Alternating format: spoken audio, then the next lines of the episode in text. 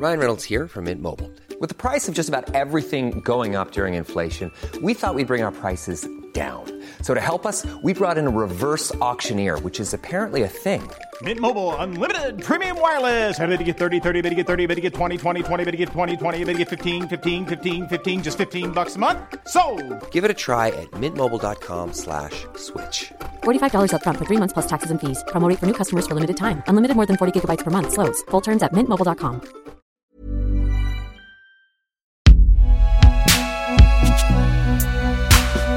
Concocté par Binge Audio.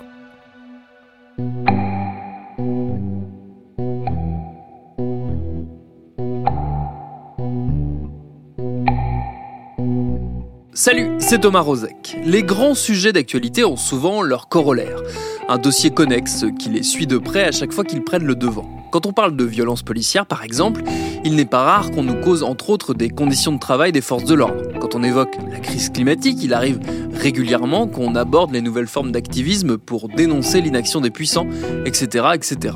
Pour ce qui est des violences sexuelles sur mineurs, qui ces dernières semaines semblent faire l'objet enfin d'une prise de conscience accrue, ce fameux corollaire, ça pourrait bien être la question de la prescription. Car on a vu revenir dans le débat public l'idée selon laquelle il faudrait non pas allonger le délai laissé aux victimes pour porter plainte, comme ça avait été fait il y a un peu plus de deux ans, mais sortir carrément les crimes sexuels sur mineurs du jeu habituel de la prescription pour qu'ils soient déclarés imprescriptibles. Ça nous a donné envie de nous interroger. Ça sert à quoi la prescription? Ce sera notre épisode du jour. Bienvenue dans Programme B.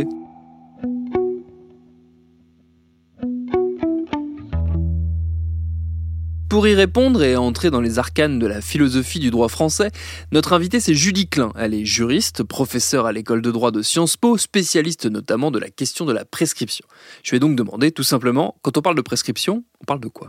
Quand on parle de prescription, on parle du temps laissé à un individu pour agir en justice. C'est-à-dire qu'on parle du temps pendant lequel on peut saisir la justice, qu'il s'agisse euh, de la victime ou du ministère public, c'est le temps qu'il a pour agir.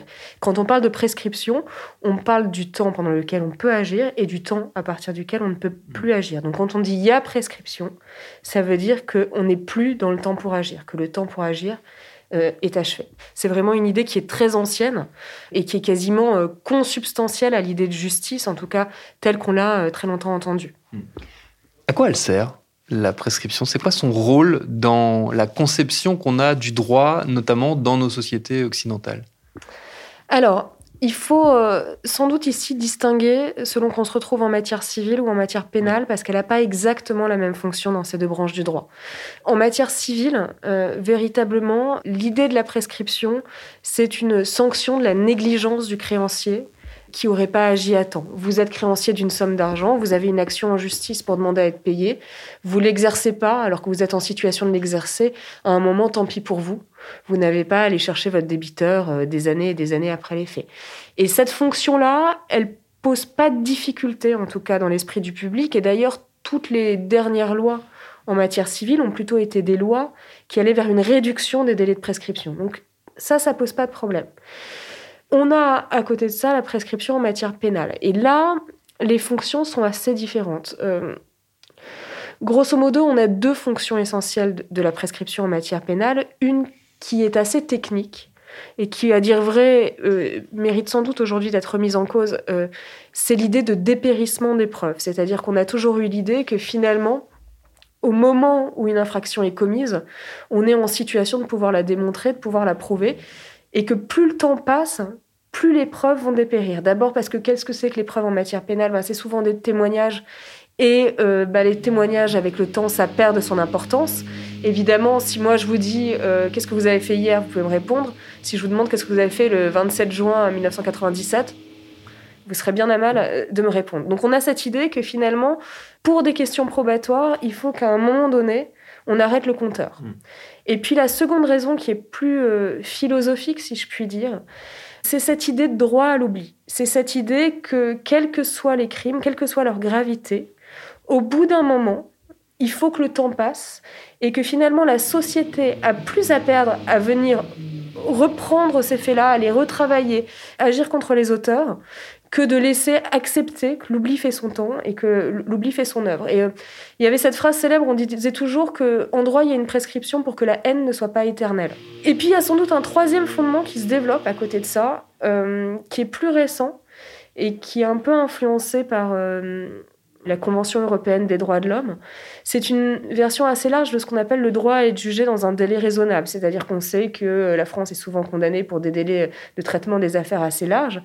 Et il y a cette idée de plus en plus euh, proéminente de dire, mais finalement, admettre que l'auteur d'un délit ou d'un crime puisse être jugé 50, 60 ans après les faits, ce n'est pas un délai raisonnable. Et donc il faut là encore admettre que euh, bah, la justice ne peut pas être rendue. Et donc ce sont ces trois fondements qui se mêlent pour expliquer que contrairement à d'autres systèmes qui ne la connaissent pas forcément, hein, c'est pas c'est pas une loi universelle la prescription. On a des systèmes juridiques qui ne la connaissent pas.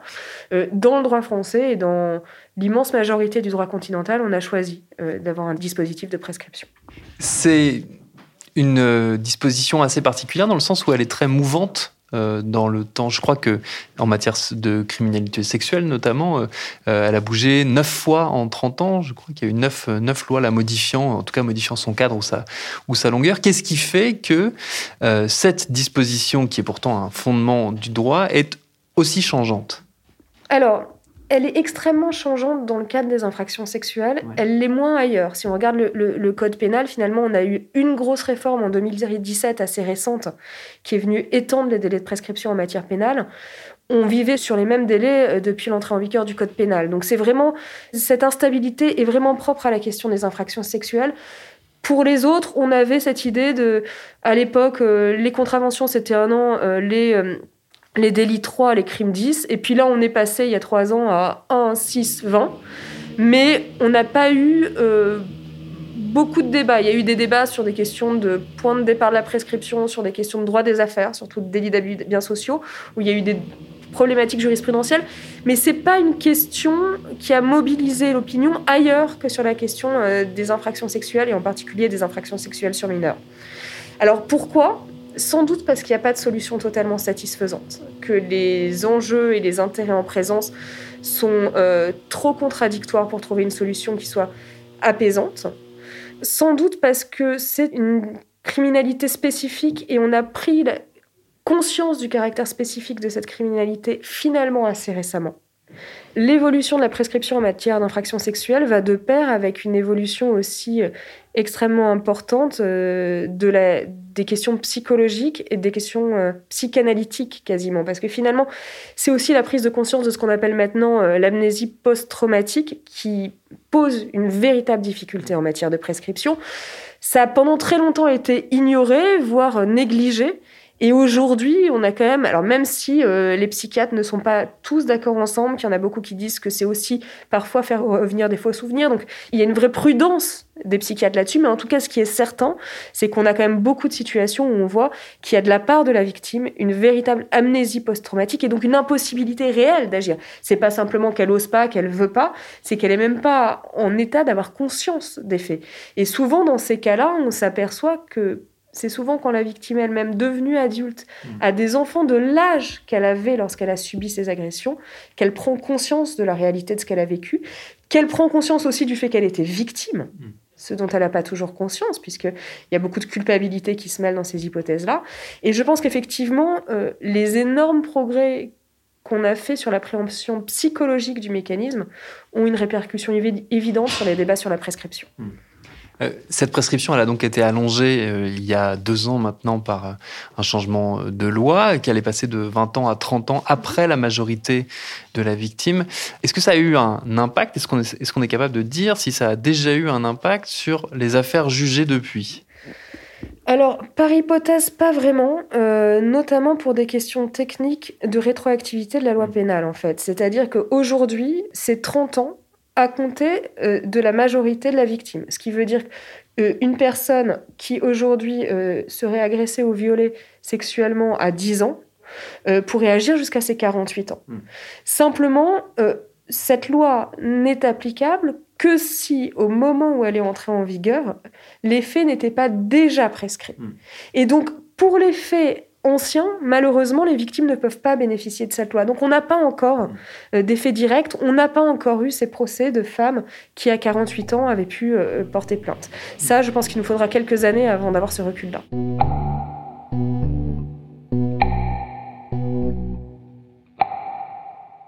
Est-ce que c'est une des raisons qui explique que ce débat revienne justement sans cesse euh, sur, la, table? C'est que les modifications ne se voient pas tout de suite et que, encore une fois, c'est une vieille idée que le temps du droit n'est pas forcément le temps des médias ou le temps politique n'est pas forcément celui des médias non plus. Euh, est-ce que c'est cette euh, différence entre des institutions qui ne fonctionnent pas sur le même tempo qui fait que médiatiquement, voilà, cette question se repose tous les 3, 4, 5 ans au gré des grandes affaires médiatiques justement? Alors, oui et non. Je dirais oui dans le sens où, effectivement, en réalité, si on prend toutes les grandes affaires médiatiques de ces dernières années, euh, Camille Kouchner, Flavie Flamand, etc., toutes sont dans une situation qui apparemment est prescrite, mais toutes seraient aujourd'hui non prescrites si elles pouvaient bénéficier de la loi nouvelle. Donc je pense qu'effectivement, cette différence de tempo entre le terrain médiatique et le terrain judiciaire euh, prête forcément à conséquence, même si, et j'y insiste, la non-rétroactivité de la loi pénale, c'est quelque chose qui est fondamental. Si on touche à ça, quelle que soit la légitimité ici de la demande, on touche à tout l'édifice pénal, euh, les grands principes du droit pénal, c'est vraiment qu'on ne peut pas être jugé en fonction de règles qui n'existaient pas au moment des faits. C'est, c'est ce qui fonde l'état de droit. Donc ça me semble vraiment très très important, même si ça peut avoir des conséquences euh, désastreuses ici. La deuxième chose, c'est qu'il me semble qu'au-delà de ça, il y a aujourd'hui, et dans une partie de l'opinion publique, et chez les victimes, une demande dont on peut discuter le bien fondé, mais qui en tout cas est extrêmement claire, sur l'imprescriptibilité. C'est-à-dire que je ne crois pas que leur rajouter 10 ans serait aujourd'hui satisfaisant. 48 ans, c'est tard déjà. Hmm. Et, donc, je, ne crois pas que si on disait aujourd'hui 40 au lieu de 30, ça changerait véritablement quelque chose. Je crois que maintenant, il y a une demande qui est devenue quasiment idéologique, qui est celle de l'imprescriptibilité euh, de ces infractions-là. Est-ce qu'il y a des faits qui sont imprescriptibles? Euh, alors, à l'heure actuelle, en droit français, il y a une seule catégorie de crimes qui est imprescriptible, ce sont les crimes contre l'humanité. Ce sont les seuls. C'est une notion qui, s'est fait jour à, la suite de, de la Seconde Guerre mondiale, et ce sont vraiment tous les crimes contre l'espèce humaine. C'est-à-dire concrètement, ça recouvre les, hypothèses de génocide. Qu'est-ce que ça changerait philosophiquement dans le droit euh, en France de faire passer une autre catégorie qui serait donc potentiellement les crimes sexuels sur mineurs dans cette euh, imprescriptibilité qui pour l'instant est circonscrite aux crimes contre l'humanité. D'un point de vue philosophique, ça voudrait dire qu'on admet euh, pourquoi est-ce qu'on a donné un traitement tellement spécifique au crime contre l'humanité? C'est parce qu'on a considéré qu'on était au-delà d'un crime dont la victime était euh, la victime physique, c'est-à-dire que ce qui était atteint à travers le crime contre l'humanité, c'était les fondements de notre société, c'était quelque chose de beaucoup plus large qu'une atteinte à une personne. Et donc ce serait admettre que finalement, à travers ces infractions sexuelles, on n'est pas dans l'atteinte euh, à la victime, on serait dans une atteinte à la société de manière beaucoup plus large. Ce qui est quand même discutable, parce que si on l'admet là-dessus, on peut aussi l'admettre pour n'importe quel crime. Finalement, n'importe quel crime effroyable nous génère le même sentiment. Ça imposerait ça, et ça imposerait finalement de dire que la prescription en droit n'est plus l'alpha et l'oméga du droit pénal. Et ça voudrait dire que finalement, les droits de la défense aussi, d'une certaine manière, ne sont plus l'alpha et l'oméga du droit pénal. Et, techniquement, euh, en, droit et même légalement, euh, par quoi il faudrait en passer pour arriver à cette imprescriptibilité? J'imagine que ça passerait par l'Assemblée nationale, par le législateur directement. Quelles seraient les étapes à franchir? Alors ça supposerait une loi, euh, ça c'est certain, euh, puisqu'on ne peut pas réformer le code pénal sans loi. Euh, sans doute une des questions à, à se poser, c'est est-ce que ça poserait un problème de constitutionnalité? Est-ce que la Constitution nous l'autorise? J'aurais tendance à répondre plutôt positivement parce que la question de la prescription s'est posée de manière assez indirecte au Conseil constitutionnel euh, à deux, trois reprises dans les dix dernières années, et il a toujours admis, alors pas du tout sur cette question-là, mais sur la problématique euh, du, droit disciplinaire et autres, qu'il n'y avait pas de principe constitutionnel de prescriptibilité en droit français. Donc je ne pense pas qu'il y aurait une opposition constitutionnelle, mais ça supposerait évidemment de changer le code pénal, et donc ça supposerait une loi, et donc une loi votée par l'Assemblée nationale, le Sénat, dans les, dans les conditions classiques. Du côté de l'univers des, juristes, d'après vous, comment cette, cette idée est perçue? Est-ce que c'est vu comme une remise en question, remise en cause de tout ce qui fait euh, la spécificité du droit, et notamment du droit français? Alors, je pense... Alors, je peux pas euh, faire de généralité parce que je pense qu'il y a des juristes qui y sont très favorables.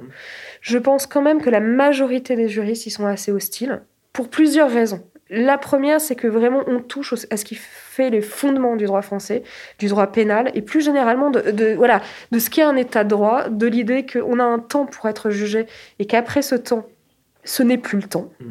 Et donc, l'idée de sécurité juridique, l'idée de droit à l'oubli, euh, l'idée de droit de la défense sont des droits auxquels euh, les juristes sont extrêmement attachés. Et donc, il y a tout en reconnaissant évidemment le besoin et ce qui se fait entendre derrière cet appel, il y a vraiment une, euh, une vraie circonspection à l'idée qu'on irait euh, vers un droit de la victime à tout prix, c'est-à-dire une vengeance de la victime quel que soit le temps passé. Et en termes de droit de la défense, c'est extrêmement problématique. Parce que c'est pas vrai. On ne peut pas, alors, sauf cas particulier, évidemment, si vous prenez euh, des violeurs en série ou des, Là, on a plusieurs victimes, c'est peut-être plus facile, mais sur des cas particuliers, on ne peut pas, 30, 40, 50 ans après, mener des procès dans des, dans des bonnes conditions, sans anachronisme, avec euh, des réelles preuves, etc. C'est impossible. Et donc, je pense que chez les juristes, à la fois, l'idée de sécurité juridique et l'idée de droit de la défense sont deux arguments qui font qu'ils se montrent pour l'essentiel assez sceptiques à ce type de réforme. Est-ce que ça ne souligne pas la nécessité peut-être de trouver d'autres espaces pour euh, traiter ces affaires, traiter ces dossiers, qui ne soient pas à la fois euh, le, l'emballement médiatique, les emballements médiatiques qu'on a pu connaître, ou euh, une remise en question totale de, de notre droit Est-ce qu'il n'y a pas des nouveaux espaces à inventer et à investir? Oui, absolument. Je pense que c'est extrêmement juste. Je pense, alors, à titre personnel, je, je suis assez contre l'idée d'une imprescriptibilité pour les raisons que j'ai évoquées. On pourrait en faire d'autres, on pourrait en donner d'autres, mais je vais vous dire aussi pour la victime. Parce qu'en réalité, il faut être honnête et pas donner de faux espoirs. Une victime qui, 45 ans après les faits, viendrait enclencher un, procès, dans la majeure partie des cas, si le système fonctionne bien, et je suis désolée de le dire comme ça, on va se heurter aux preuves, on va se heurter aux difficultés, et il y a un risque extrêmement important de non-lieu ou de relax. Et ce serait une double peine pour la victime d'être en même temps victime et en même temps non reconnue comme victime par le système judiciaire qui a d'autres garde-fous. Je pense aussi, et moi j'ai le souvenir d'avoir discuté avec euh, quelqu'un qui était spécialisé dans les associations d'aide aux victimes, qui me disait qu'elle était contre pour une raison beaucoup plus pragmatique. Elle me disait souvent, face aux victimes qui ne savent pas ce qu'elles veulent faire, agir, pas agir, le coup près de la prescription les oblige au, au bout d'un moment à prendre une décision et à décider comment elles veulent se reconstruire par l'action ou sans l'action. Mais finalement, avoir un coup près les oblige à un moment à entreprendre une entreprise de reconstruction. Donc il y a plein de choses qui me font dire que la justice n'est pas forcément la bonne voie. Pour répondre à votre question, est-ce qu'il existe d'autres espaces? Alors il faut déjà savoir qu'il y a beaucoup de procureurs qui ont une démarche très intéressante face aux faits prescrits, qui est de dire j'entends la victime, je la convoque, je la laisse s'exprimer, je la laisse s'exprimer dans son statut de victime. Je ne peux pas poursuivre derrière, mais elle a le droit à l'enquête elle a le droit à s'exprimer, elle a le droit à ce que les faits soient établis, quitte à ce qu'on dise qu'ils sont prescrits et non poursuivis, mais elle a le droit à, être entendue. Et déjà, c'est pas c'est pas négligeable. Et la seconde voie, je pense qu'on peut, on parlait tout à l'heure des crimes contre l'humanité et autres, mais dans un certain nombre de, de, crimes, je pense au FARC, je pense au Rwanda, je pense à d'autres, on a développé un mécanisme qui s'appelle la justice transitionnelle, qui est l'idée de dire tout ne se résout pas devant le juge. Mais parfois, ce dont la victime a besoin, c'est la reconnaissance par l'auteur du dommage de la réalité des faits, de son rôle d'auteur, de son rôle de coupable, et que parfois ça peut lui faire plus de bien qu'un procès avec ce qui s'ensuit. Et cette idée de dire Passons peut-être par la justice transitionnelle pour essayer de trouver un espace ouvert de dialogue, de reconnaissance des faits, de reconnaissance de la gravité des faits, qui permet à la victime de récupérer son statut et d'avancer ça me semble pas être totalement ni illusoire ni naïf. Est-ce que c'est imaginable, possible dans les termes du droit en France d'imaginer de, ça? Rien ne s'y oppose. Hmm. En tout cas, rien ne s'oppose à, à l'existence informelle de ce genre de pratique et rien ne s'opposerait demain à la formalisation de ce genre de pratique. On pourrait tout à fait imaginer euh, des hypothèses qui permettent d'échapper au procès contre engagement dans ce type de, de démarche qui serait réversible si jamais euh, l'auteur ne jouait pas le jeu. Euh, je, pense que c'est envisageable, en tout cas, d'imaginer. C'est pas pour demain, mais en tout cas, à mon avis, c'est des choses qui se, qui se réfléchissent.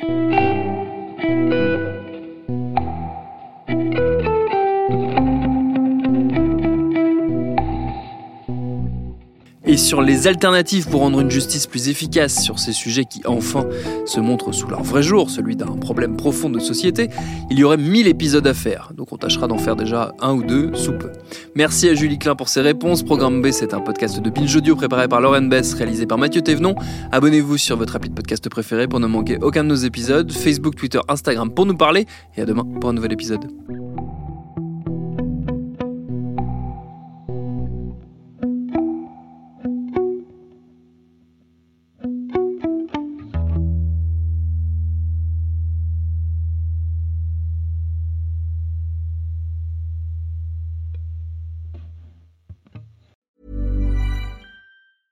Mom deserves the best, and there's no better place to shop for Mother's Day than Whole Foods Market. They're your destination for unbeatable savings, from premium gifts to show-stopping flowers and irresistible desserts. Start by saving 33% with Prime on all body care and candles. Then get a 15-stem bunch of tulips for just $9.99 each with Prime. Round out Mom's menu with festive rosé, irresistible berry chantilly cake, and more special treats. Come celebrate Mother's Day at Whole Foods Market.